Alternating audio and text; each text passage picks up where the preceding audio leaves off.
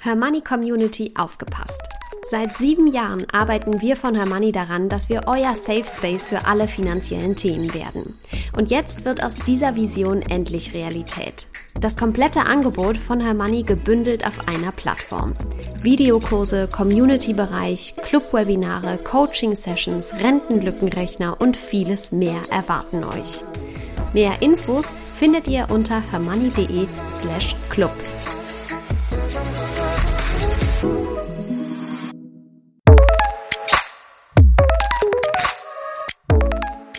Das Hörmoney einmal eins. Finanzen einfach erklärt mit Simin und Saskia.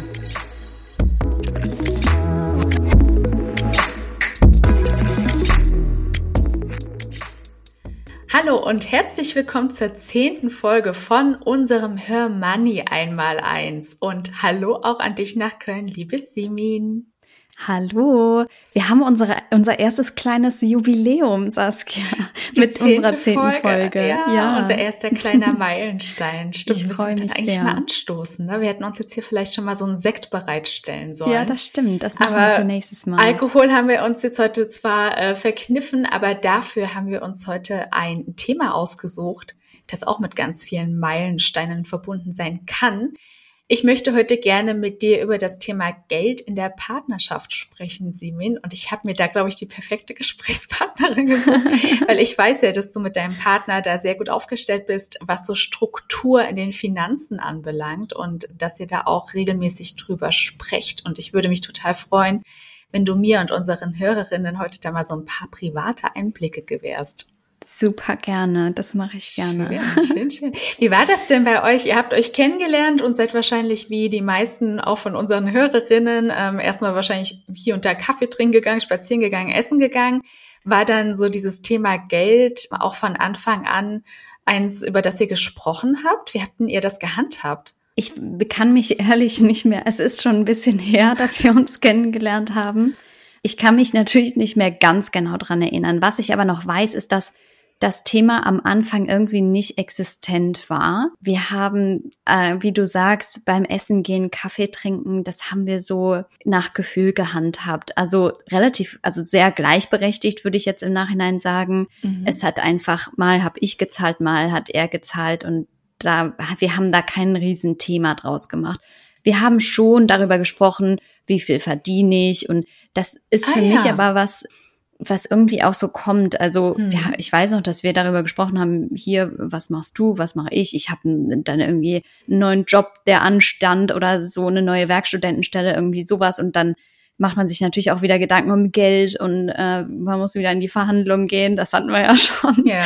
Ist nicht so mein Lieblingsthema und so weiter. Und dann kommt das so auf. Also mhm. so, so war das bei uns aber wir hatten keinen gemeinsamen Besitz und so weiter. Deswegen war das relativ einfach am Anfang noch. Klar. Das kam dann, als wir zusammengezogen sind im Prinzip. Und ich glaube, das wird den meisten Hörerinnen bei uns auch so gehen. Hm, ja. Aber finde ich spannend, dass ihr da euch auch direkt so nackig gemacht habt voreinander, so mehr oder ja, weniger.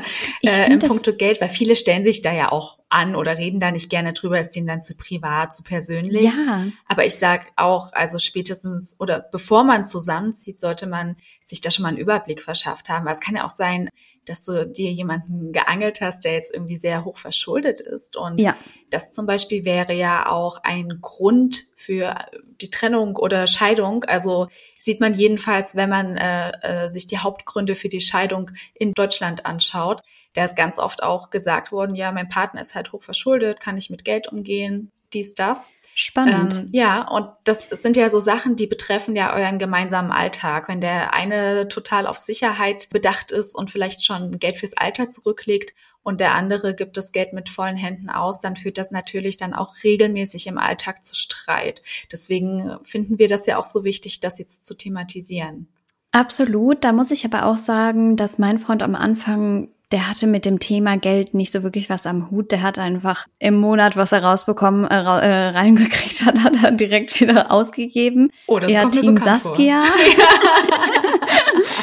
ähm, aber, äh, aber du hast recht und ich bin auch häufig erstaunt, wenn ich höre, wie viele Paare überhaupt nicht darüber reden und auch mhm. gegenseitig gar nicht wissen, was sie verdienen. Das finde ja. ich, das, das verstehe ich auch ehrlich gesagt nicht so ganz, weil ich denke immer, wenn ich mit jemandem über Geld sprechen kann, dann doch mit meinem Partner. Sollte. Sowieso auch mit Freundinnen und so weiter. Aber gerade mit dem Partner, da, also hm. am Anfang verstehe ich das sogar, dass man sagt, hm. okay, äh, wenn wir uns jetzt gerade ein paar Monate kennen, dann muss ich jetzt nicht gleich hier meine Kontoauszüge vorlegen oder so, ne? Aber wenn das wirklich was Langfristiges sein soll, eventuell, wie gesagt, zusammenziehen, eigene Familie planen, wie auch immer, dann muss das thematisiert werden. Aber das haben wir auch als Frage bekommen. Und zwar, äh, was, was mache ich? Also zum einen, wenn der Partner nicht über Geld sprechen möchte und zum anderen, wenn der Partner ein ganz anderes, ein ganz anderes Verhalten hat, äh, im Umgang mit Geld. Hm. Ja, das finde ich auch Frage. super spannend. Ja. ja, gerade das mit dem kein Interesse haben ist natürlich schwierig. Wie würdest du das denn oder wie hättest du das gehandhabt? Hättest du deinen jetzigen Partner kennengelernt und der hätte gesagt, ja, Geld interessiert mich nicht. Wenn das so ein Interessensgebiet von dir ist, dann go for it, aber lass mich damit in Ruhe. Ja, finde ich spannend, weil also ein bisschen so war es, glaube ich, auch bei uns.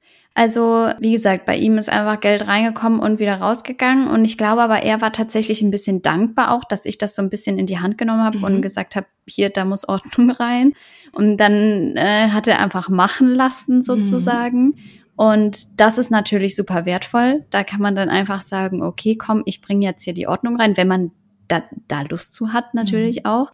Aber ich glaube, ja, wenn, wenn der Partner wirklich sagt, irgendwie, ähm, mach dein Ding, aber ich will weiter äh, so leben, äh, von heute auf morgen sozusagen und man selber irgendwie sagt, mir ist das aber wichtig, ähm, vorzusorgen und so weiter, dann glaube ich tatsächlich, dass man da auch ein bisschen trennen muss und sagen muss, okay, dann müssen wir unser gemeinsam, unsere Gemeinsamkeit relativ klein halten einfach mhm. und jeder selber vorsorgen und so weiter. Trotzdem irgendwann ist natürlich auch der Punkt erreicht, ja, da kann das halt wirklich dann zum Streitpunkt führen ja. und äh, werden und dann, ja, glaube ich, wird es auch tatsächlich schwierig. Also da muss man tatsächlich abwägen, glaube ich. Hm. Also bis wohin kann ich gehen? Bis wohin bin ich bereit, sozusagen das auch zu trennen und zu sagen, okay, da mache ich halt mein eigenes Ding und wann ist bei mir Schluss? Weil gewisse Sachen muss man eventuell zusammen planen und so weiter ist nicht so leicht. Ja, auch bei großen Gehaltsunterschieden. Zum Beispiel, ja, super wichtig. Da also, da würde ich, ja, da bin ich raus. Also wenn, wenn dann mein äh, Partner sagt, ja, wenn dann mein Partner sagt, nee, äh, ich habe ja mein Geld und so weiter, aber kümmere du dich mal um die Kinder, nee, das ist ein absolutes No-Go. Ja, das ist ein No-Go, das stimmt. Aber ich überlege halt gerade, ich weiß jetzt leider ad hoc nicht, wie viel so eine Durchschnittsfrau in Deutschland verdient. Mhm. Aber gehen wir vielleicht von, wir einigen uns jetzt mal auf 30.000 Euro brutto mhm. im Jahr. Und dann lernt diese Durchschnittsfrau äh, jemanden kennen, der 150.000 Euro im Jahr verdient. So. Ja. Und die verlieben sich unsterblich und wollen sich gemeinsam ein Leben miteinander aufbauen dann geht es ja schon los, wenn man dann auf Wohnungssuche geht. Kann natürlich sein, er wohnt in einem schönen Haus am See. Dann würde sich für mich die Frage jetzt nicht unbedingt stellen, wo man hinzieht. Aber wir gehen davon aus, man sucht dann gemeinsam eine Wohnung oder ein Häuschen. Da geht es ja schon los, ja? Also du weißt, mit deinen 30.000 Euro im Jahr kommst du halt dann auch ohne deinen Partner nicht hin. Das heißt, ja. du begibst dich ja in eine Art äh, Co-Abhängigkeit. Absolut. Denn du mhm. weißt, wenn ihm was passiert oder wenn er sich irgendwann verabschiedet, stehst du da eventuell mit diesem Häuschen oder der Wohnung, ja, ob jetzt zur Miete oder zum Kauf und kannst Miete oder Hypothek nicht bezahlen. So. Und ich ja. finde, deswegen ist es schon ziemlich wichtig, sich am Anfang über das Thema zu unterhalten, vor allem mit jemandem, der wesentlich weniger oder wesentlich mehr verdient, weil man ja entweder sich dann festlegen muss auf den Lebensstandard des Geringverdienenden, oder ja. auf den desjenigen oder derjenigen, der oder die mehr verdient. Oder ja. aber man, man macht Abstriche und trifft sich irgendwo in der Mitte. Dann muss es ja aber auch für die oder denjenigen, der mehr verdient, in Ordnung sein, den anderen dann ein Stück weit mitzutragen im Sinne von, gut, wir nehmen dann halt die Sechszimmerwohnung und nicht die Dreizimmerwohnung, aber ich bezahle dann halt quasi 80 Prozent. Ähm, ja das, ich finde, das ist halt wichtig, ne? Weil man, man, muss ja als Paar auch gemeinsam in eine finanzielle Richtung blicken und da gehören diese Themen eben dazu. Und da sind wir jetzt eigentlich auch schon wieder beim ersten Meilenstein, beim Zusammenziehen, ja, ja und was ja. da zu beachten geht. Ich finde, da fängt es an, dass man halt vor dem Zusammenziehen schon mal sich auf so einen gemeinsamen Lebensstandard einigt. Total. Ne? Ja, wie du gerade gesagt hast, ja. Man muss sich erstmal überlegen, wo stehen wir eigentlich? Ja. Und deswegen glaube ich, ist es auch super wichtig, sich, bevor man zusammenzieht, einmal hinzusetzen ja. und mal zu überlegen.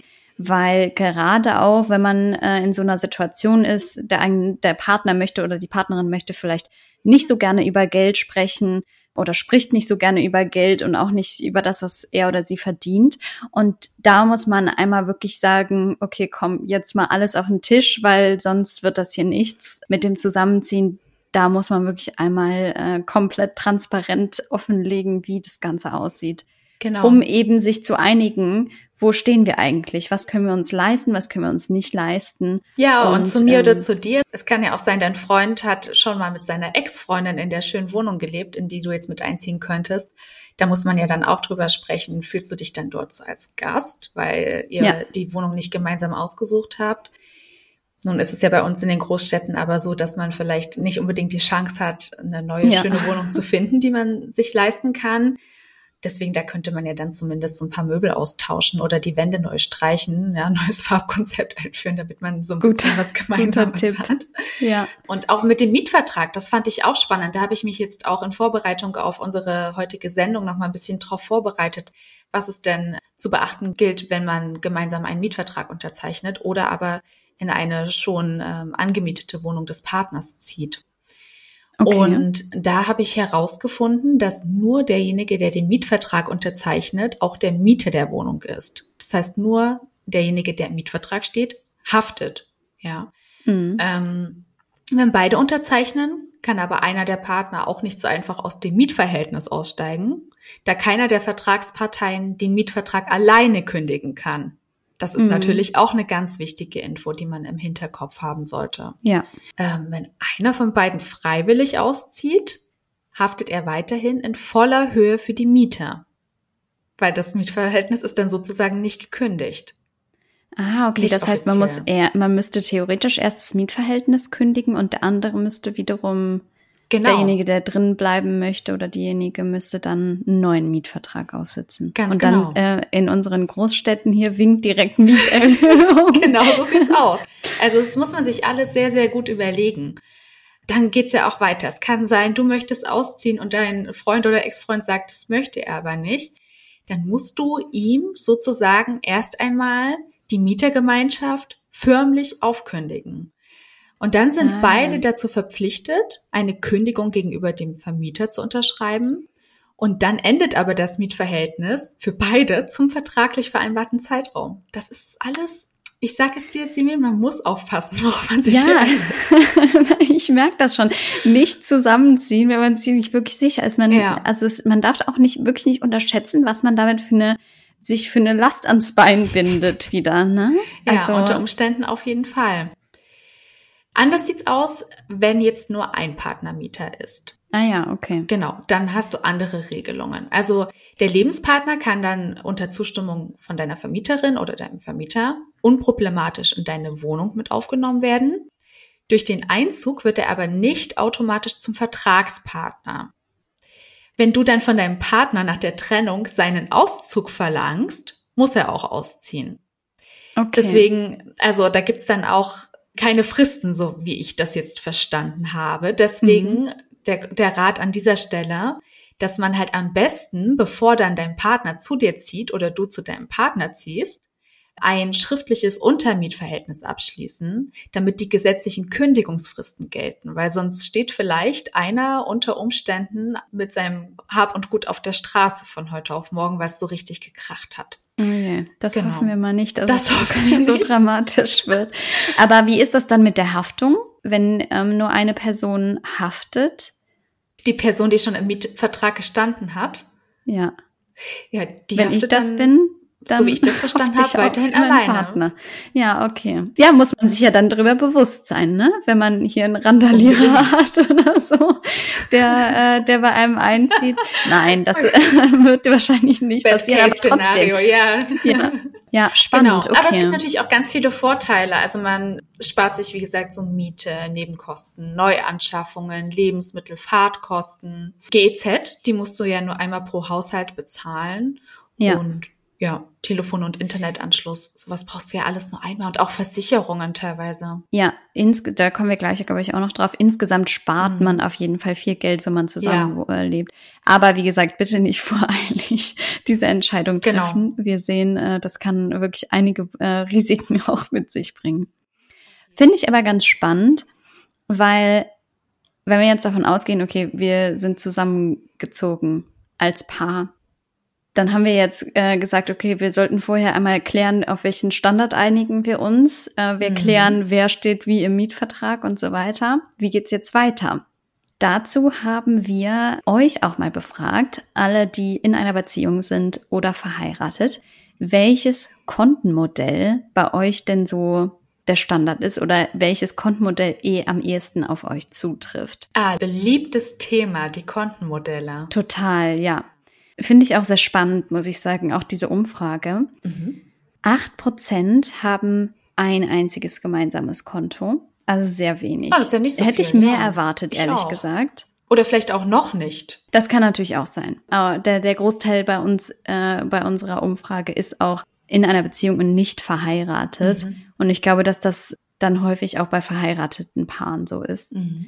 Ach, äh, 40 Prozent haben beide ein eigenes Konto, ganz einfach getrennt.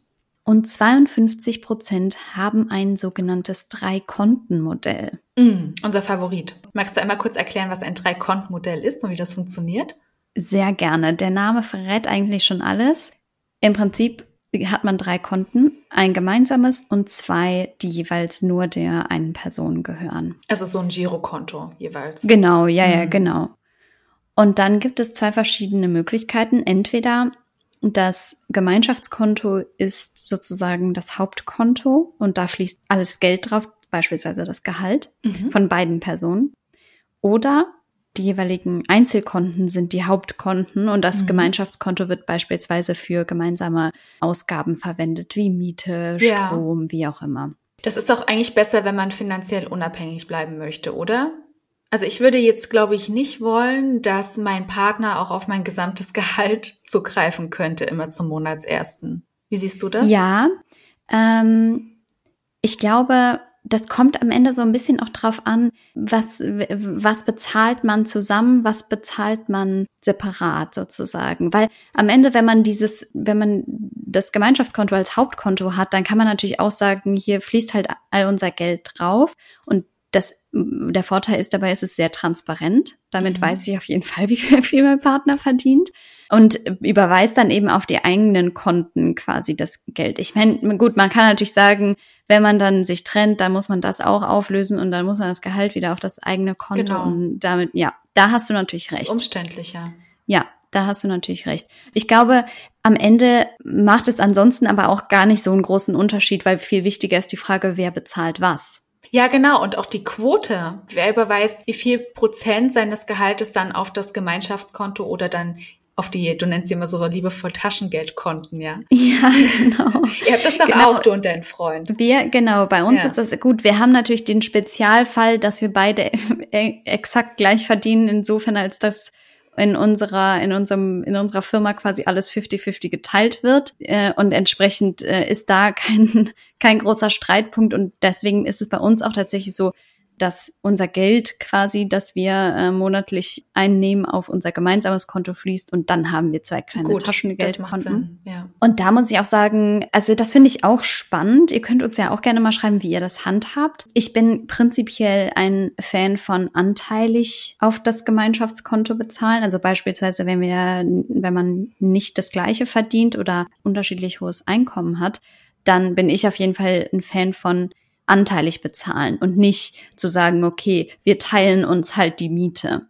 Also du meinst, dass dann nicht jeder 500 Euro meinetwegen auf das genau. Gemeinschaftskonto packt, sondern dann eher 50 Prozent des eigenen Gehalts. Exakt. Ja, ja, ja, das, ja. das klingt auch am fairsten. Das ist fair, finde mhm. ich. Ähm, und da, damit hat man auch so ein bisschen das Problem, der verschiedenen Lebensstandards ja auch gelöst. Ne? So einigt man sich halt auf den gemeinsamen Lebensstandard. Äh, so, so mhm. hat, entwickelt man so einen eigenen gemeinsamen Lebensstandard, denke ich. Stimmt, ja. Und das finde ich auch, ich finde es fair. Und ich muss auch sagen, dass wir jetzt zum Beispiel, wir machen das meiste über unser Gemeinschaftskonto, eigentlich, mhm. eigentlich fast alles.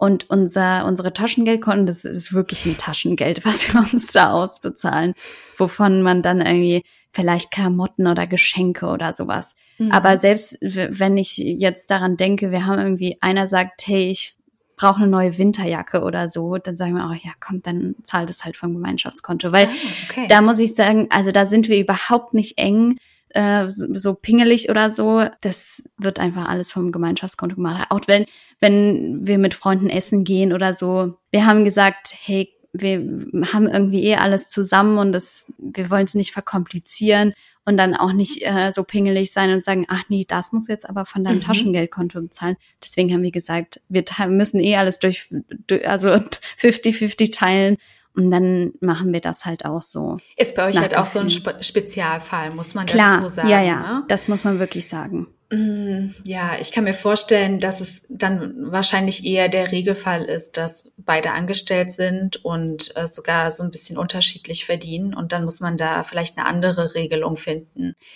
Wir müssten vielleicht auch darüber sprechen, wie macht man das mit dem Notgroschen, mit dem Investieren? Ja. Äh, ist sicherlich auch interessant. Also ja. ich hatte auch schon mal das Drei-Konten-Modell mit meinem mhm. Ex-Partner. Mhm. Und fand das super praktisch, weil wir dann halt auch Miete und Nebenkosten und so weiter vom Gemeinschaftskonto zahlen konnten. Bei uns ist es so gewesen, dass unsere Gehälter auf die jeweiligen Girokonten eingegangen mhm. sind und dann haben wir aber wir haben das dann nicht prozentual aufgeteilt. Ich glaube, so groß war auch der Unterschied nicht bei unseren hm. Einnahmen. Ja, gut, wenn der, wenn der Unterschied nicht so groß genau, ist, dann, dann kann man auch sagen, gut, egal. dann ist es auch ja. egal. Mhm. So, und dann haben wir davon eigentlich alles Gemeinschaftliches abgedeckt. Und wir hatten dann dazu auch ein Tagesgeldkonto eröffnet bei derselben Bank und haben dann dort auch jeden Monat ein bisschen Geld drauf überwiesen für sowas wie Neuanschaffungen, neue Möbel, Urlaube, Ausflüge, größere Geschenke für Freunde oder Familie. Und das habe ich als wahnsinnig praktisch empfunden. Und vor allem auch, und ich meine, gut, das war ja dann der, der Worst Case, aber auch nach einer Trennung war das ganz unkompliziert, beides wieder aufzulösen. Das finde ich spannend, weil das haben wir auch als Rückmeldung mhm. von einer Hörerin bekommen dass das wohl super einfach gegangen ist mit dem über das Drei-Konten-Modell. Ja. Das kann ich mir auch gut vorstellen. Aber du sprichst das Wichtiges an, weil zusammen sparen, sollte man das machen oder nicht? Da würde ich sagen, es kommt ein bisschen auch wirklich auf die Lebenssituation an. Wenn man zusammen wohnt, wie du gerade gesagt hast, dann sollte man auf jeden Fall, oder auch bei gemeinsamem Besitz, beispielsweise ein Auto oder so, mhm. dann sollte man auch gemeinsam Rücklagen bilden für diese Fälle und einen gemeinsamen Notgroschen haben. Wer dann sagt, mir ist es auch wichtig, dass ich einen eigenen Notgroschen hat, habe, kann natürlich auch sagen, okay, wir machen zwei getrennte Notgroschen zusätzlich Wem das zu kompliziert ist, kann natürlich auch sagen, okay, wir machen wirklich einen gemeinsamen Notgroschen, der wird aber am Ende auch 50-50 geteilt, weil wir entsprechend eingezahlt haben. Ja, also wir hätten es damals so gemacht, es hatte jeder seinen eigenen Notgroschen, sein eigenes Girokonto, dann also dieses Gemeinschaftskonto und das gemeinsame Tagesgeldkonto für die Neuanschaffungen und Urlaube. Mhm. Und ich bin damit sehr, sehr gut gefahren. War, ja, das kann ich mir gut vorstellen. Man, man blieb unabhängig, es war gleichberechtigt und ich habe es als sehr fair empfunden. Ja. Was wir jetzt nicht hatten, war ein gemeinsames Depot. Also ich habe mein Depot damals mhm. für mich bespart und mein Ex-Partner hatte keins, ähm, hat sich damals erst mit dem Thema so ein bisschen beschäftigt. Und das ist dann natürlich auch die Frage. Ich glaube, das ist auch dann noch kein Thema für den Anfang einer Beziehung. Aber nee. spätestens, wenn man dann vielleicht auch über Familiengründung und Hochzeit nachdenkt, muss man sich vielleicht auch überlegen, ob nicht jeder sein eigenes Depot behält und man macht vielleicht noch ein gemeinsames auf oder man äh, schmeißt beide Depots zusammen und spart dann gemeinsam, weil man eh vorhat, miteinander alt zu werden. Aber da stelle ich mir das dann auch wieder schwierig vor, das auseinanderzuklamüsern, falls die Beziehung doch nicht beständig ist. Absolut. Das fand ich auch sehr spannend. Tatsächlich haben 74 Prozent unserer Hörerinnen zwei getrennte Depots hm. und neun Prozent ein gemeinsames. Also es ist relativ wenig. Ähm, auch ähm, relativ wenige haben ein gemeinsames ähm, Depot. Und ich habe mir da auch ein bisschen was zu angeguckt und man muss einfach sagen, es gibt Vor- und Nachteile. Der Vorteil von einem Gemeinschaftsdepot ist, man kann easy sein geme das gemeinsame Vermögen verwalten und äh, spart sogar eventuell Depotführungskosten. Aber gerade bei unverheirateten Paaren winkt auch hier wieder das Problem mit der Schenkungssteuer, also da unbedingt äh, sich nochmal informieren. Achtung, sowohl in einer Beziehung als auch in einer Ehe kann das Gemeinschaftskonto schnell zur Steuerfalle werden. Gerade wenn ein Partner oder eine Partnerin nämlich deutlich mehr verdient und das Gehalt inklusive Boni und Sonderzahlungen auf das Gemeinschaftskonto einzahlt, kann es euch passieren, dass das Finanzamt diese Zahlungen als Schenkung an den jeweiligen Partner oder die Partnerin ansieht. Bevor ihr ein gemeinsames Konto abschließt, Informiert euch daher unbedingt zum Thema Schenkungssteuer und schaut, ob ihr unter den Freibeträgen bleibt. Im Zweifel sucht euch eine Beratung bei einer Anwältin oder einem Anwalt. Und ähm, eventuell auch einen Depotvertrag abschließen, wenn man unterschiedliche Beträge einfließen lässt. Also da wenn man sich für ein gemeinsames Depot entscheidet, sollte man sich da auf jeden Fall auch nochmal in Ruhe drüber informieren. Ich glaube ehrlich, wer es einfach halten will, einfach zu getrennten Depots greifen. Man kann das ja auch gemeinsam trotzdem machen. Man kann sich auch eine Vollmacht gegenseitig ausstellen, wenn einem das wichtig ist. Und so hat man es eigentlich relativ einfach. Und also man muss sagen, für verheiratete Paare scheint es etwas einfacher zu, äh, zu sein, aber wer da genaueres wissen will, wendet sich im, im Zweifel am besten an eine Beratung oder dann an einen Anwalt. Gerade bei hohen Summen sollte man da nämlich wirklich auf Nummer sicher gehen. Ja, genau. Da sprichst du auch etwas an. Ich denke, wir werden nochmal eine separate Folge aufnehmen, um hier nicht den Rahmen zu sprengen, aber ja. um den unverheirateten Partner oder wenn man unverheiratet ist, dann den Partner auch zu begünstigen im Falle, dass dafür, dass einem etwas passiert oder ja. einen Partnerschaftsvertrag aufzusetzen oder dann auch später einen Ehevertrag, eine Trennungsvereinbarung. Ich finde, das ist auch nochmal ein großes Feld, über das wir nochmal separat sprechen sollten. Das lassen wir Absolut. heute vielleicht erstmal weg, weil da, wir haben ja noch so viele andere tolle Themen vor uns. ja, wer, äh, ich bin auch dafür, wir sollten da eine eigene Folge draus machen und ähm, wer aber jetzt direkt was zum Thema Ehevertrag wissen will und erfahren will, derjenigen lege ich die Hermanni Talk Folge Nummer 46 mit der Anwältin Christiane Warnke ans Herz, denn sie erklärt in dieser Folge sehr gut ähm, und sehr anschaulich, was man beachten sollte, wann ein Ehevertrag sinnvoll ist und so weiter. Und für alle anderen Fragen, ja, wie gesagt, planen wir noch mal eine neue Folge. Ja, und es gibt ja auch noch unsere wunderschöne Website hörmoney.de. Da haben wir die Unterkategorie ja. Geld und Familie. Da könnt ihr auch mal stöbern. Da geht es auch um Eheverträge und so weiter und so fort.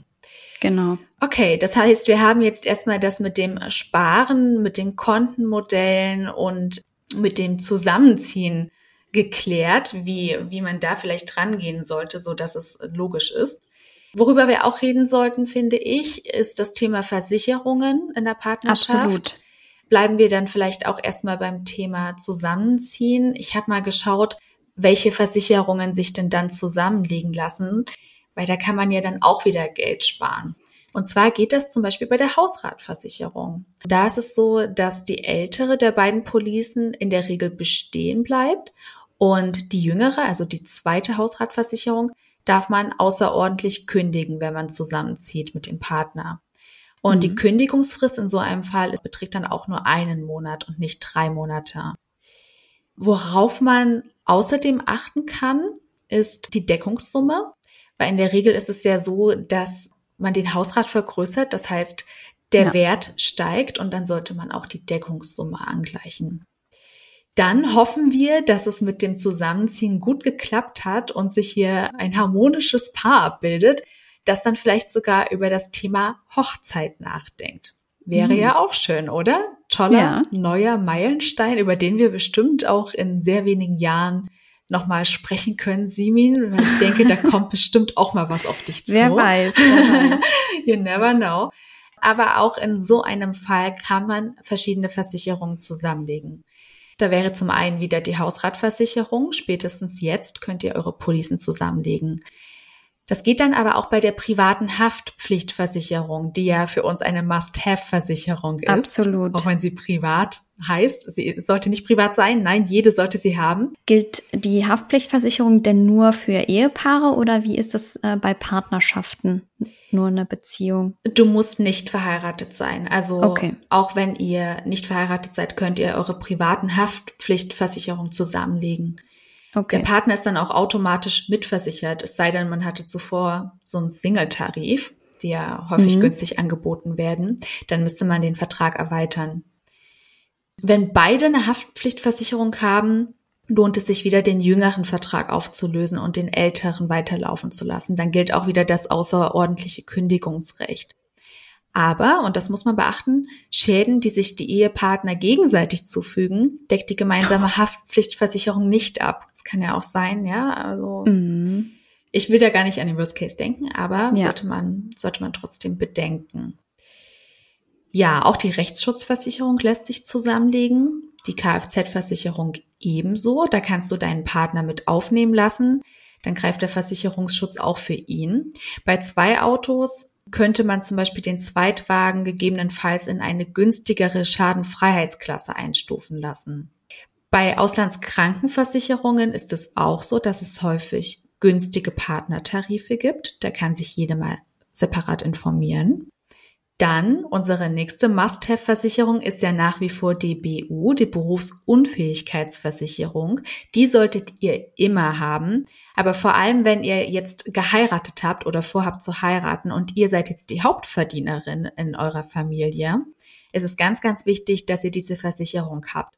Wir wissen ja auch von euch, dass ihr häufig Probleme habt, eine zu bekommen oder dass die einfach super teuer ist und ihr könnt euch die gar nicht leisten dann könntet ihr alternativ nochmal nach einer Erwerbsunfähigkeitsversicherung oder einer Unfallversicherung schauen.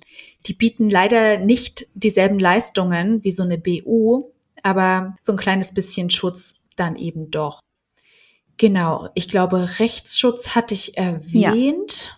Ähm, gesetzliche Krankenversicherung und Rentenversicherung lassen sich dann auch zusammenlegen.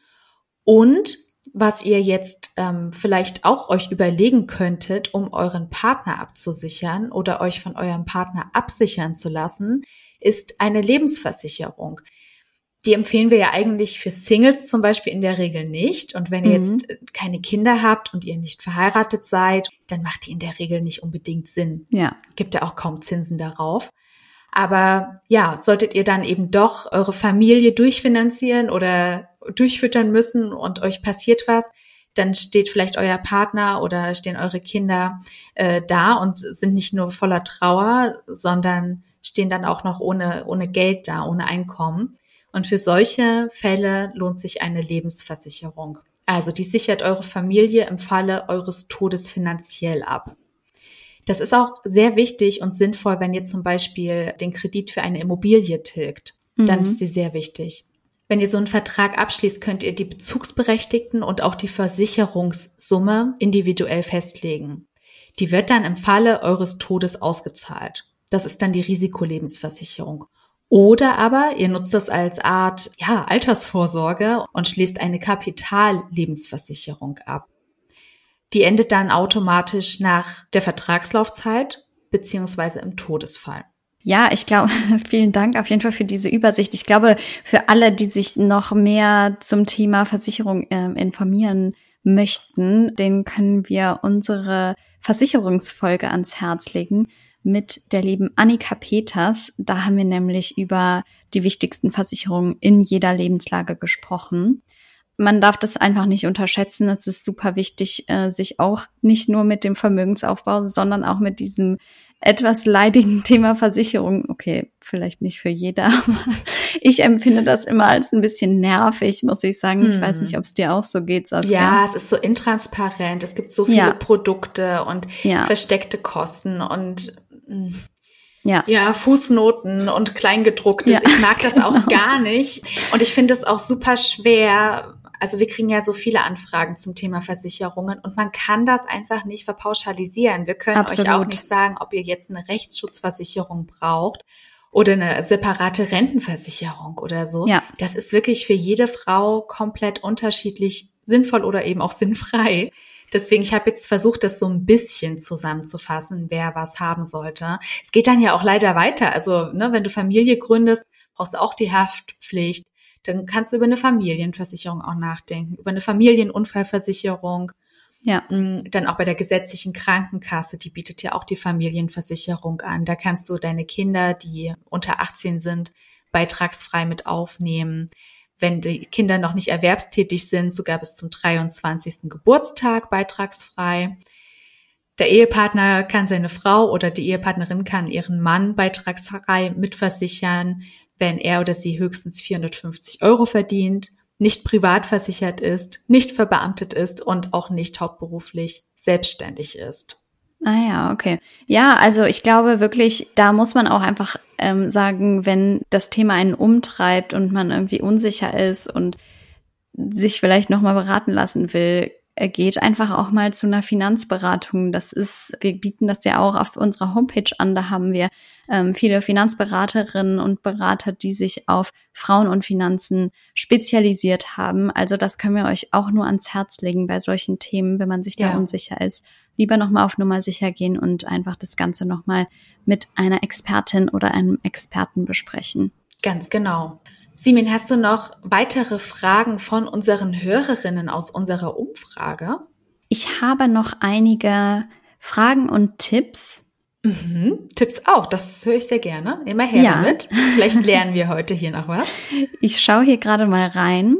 Vielleicht auch so ein bisschen äh, zu den Erfahrungen zum Thema Trennung von unseren Followerinnen haben mhm. wir auch sehr viel Rückmeldung bekommen.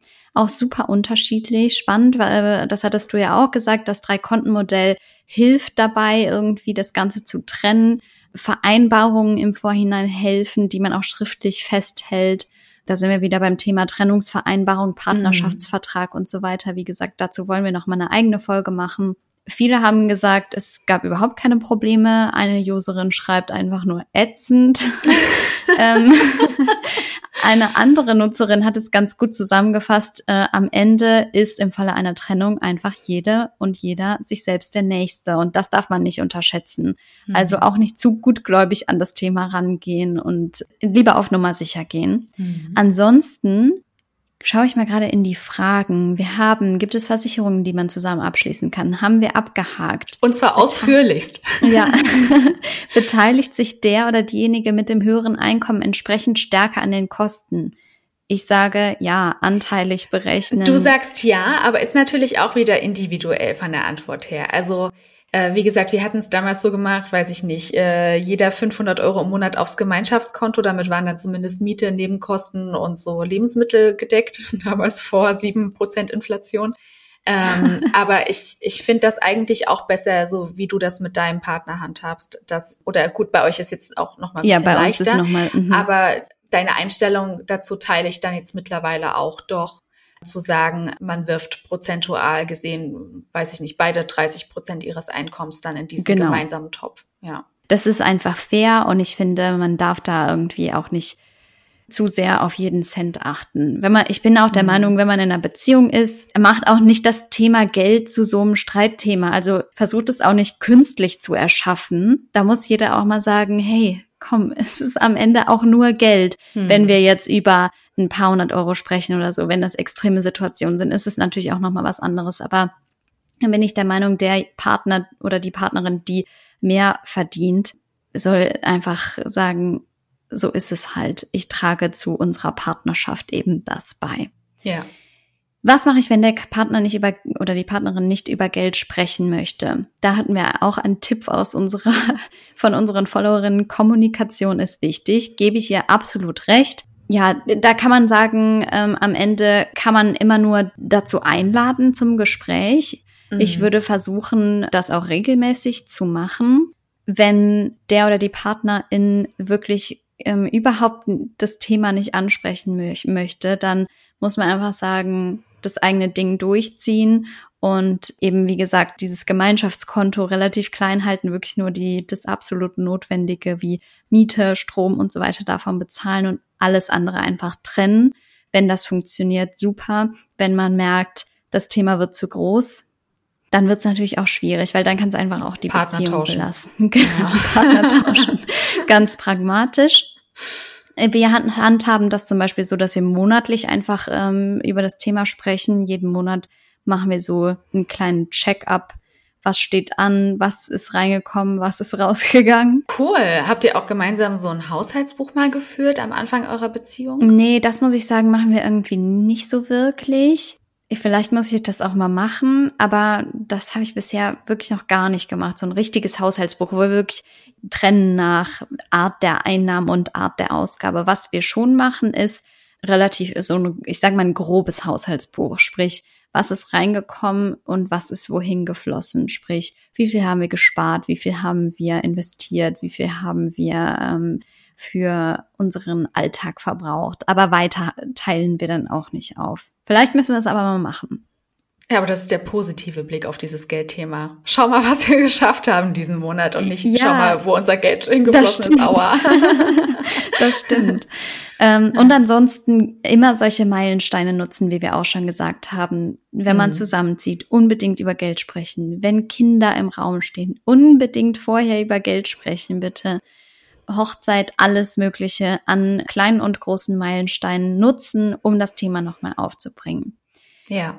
Dann haben wir aber natürlich auch die Frage bekommen, wie findet man einen gemeinsamen Weg, wenn das Geldverhalten stark voneinander abweicht. Wie gesagt, da kann man halt im Zweifelsfall wirklich nur sagen, dass das Thema so klein wie möglich halten und so ähm, dieses Gemeinsame so klein wie möglich und am Ende muss jeder selber schauen. Mhm. Kommt aber einfach auch auf die persönliche Situation an, weil wenn wir eine Situation haben, ein Hauptverdiener, eine oder einer äh, kümmert sich um den Haushalt, das Kind und so weiter, dann geht das wiederum nicht dann kann man ja. auch nicht sagen, ja, wir trennen das halt, weil. Nee, es muss ja gleichberechtigt zugehen. Genau, exakt.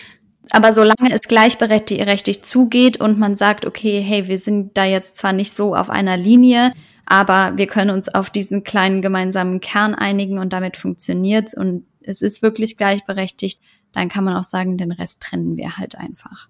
Das Thema Gleichberechtigung finde ich hier trotzdem an der Stelle nochmal wichtig zu betonen das sollte sich wirklich durch die ganze Beziehung ziehen, wie so ein roter Faden. Absolut. Ähm, sei das, dass man sich gegenseitig den Rücken stärkt, was die eigenen Karrieren anbelangt oder auch die finanziellen Aspekte, die Ausgaben, die gemeinsamen Kindererziehung, Elternzeit, also versucht da möglichst die Balance zu finden. Da habe ich äh, aber sich hier, ne, weil das ist halt sonst auch, wenn wenn es dann irgendwann mal kriselt in der Beziehung oder man trennt sich, dann geht das mit den Vorwürfen los und mit dem Auseinanderklamüsern und das ist dann gar nicht mehr lustig. Ich gebe dir da absolut recht, da habe ich aber viel Vertrauen in unsere Hörerinnen, die äh, starke Frauen sind und äh, sich nicht unterkriegen lassen und sich auch nicht nicht gleichberechtigt behandeln lassen. Also dazu können wir wirklich nur ermutigen, ähm, steht für euch ein und wenn ihr das Gefühl habt, das funktioniert nicht, dann äh, eventuell tatsächlich, wie Saskia sagt, über einen äh, Partnerwechsel nachdenken. Weg mit ihm.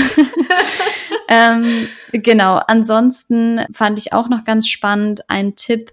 Man kann das Ganze auch per App festhalten, wenn man beispielsweise kein gemeinsames, gemeinsames Konto hat dann gibt es so Apps, mit denen man, äh, wo man einfach eintragen kann, ich habe heute XY für den Einkauf bezahlt und am Ende rechnet die App alles durch zwei Ach, sozusagen. Mhm. Ich weiß, dass es viele Aha. WGs auch nutzen, weil es relativ einfach ist. Du trägst einfach das ein, was du quasi ausgegeben hast, sagst, ich habe das für uns beide ausgegeben und dann so hast du so, ein, so eine Art digitales Haushaltsbuch im Prinzip auch und ah, teilst ah, das Ganze am Ende dann. Also da könnt ihr euch auch nochmal anschauen, was es da so gibt. Ja, und das war's eigentlich an, an Tipps und Fragen. Ich hoffe, wir haben alles beantwortet. Wenn nicht, schreibt uns gerne an podcast.hermoney.de wie immer oder direkt bei Instagram einfach als Nachricht. Wir freuen uns immer über Fragen, Feedback, Anregungen oder eure persönlichen Geschichten einfach. Absolut. Macht auf jeden Fall auch bei unserer Spar-Challenge mit. Simin und ich versuchen bis Ende des Jahres 1500 Euro zusammenzusparen. Also direkt nochmal den Dauerauftrag einrichten. Das wären 125 Euro pro Monat, wenn ihr seit Januar mitmacht. Und wir würden uns auch super freuen, wenn ihr uns bei iTunes oder Spotify eine gute Bewertung hinterlasst. Das verbessert die Auffindbarkeit unseres Podcasts. Ja, ansonsten bleibt mir nichts übrig, als äh, dir zu danken, liebe Saskia, für dieses äh, nette Gespräch mal wieder. Es war mir eine große Freude und ich freue mich schon auf das nächste Mal. Ich mich auch, Simin. Danke für deine privaten Einblicke und bis in 14 Tagen. Tschüss.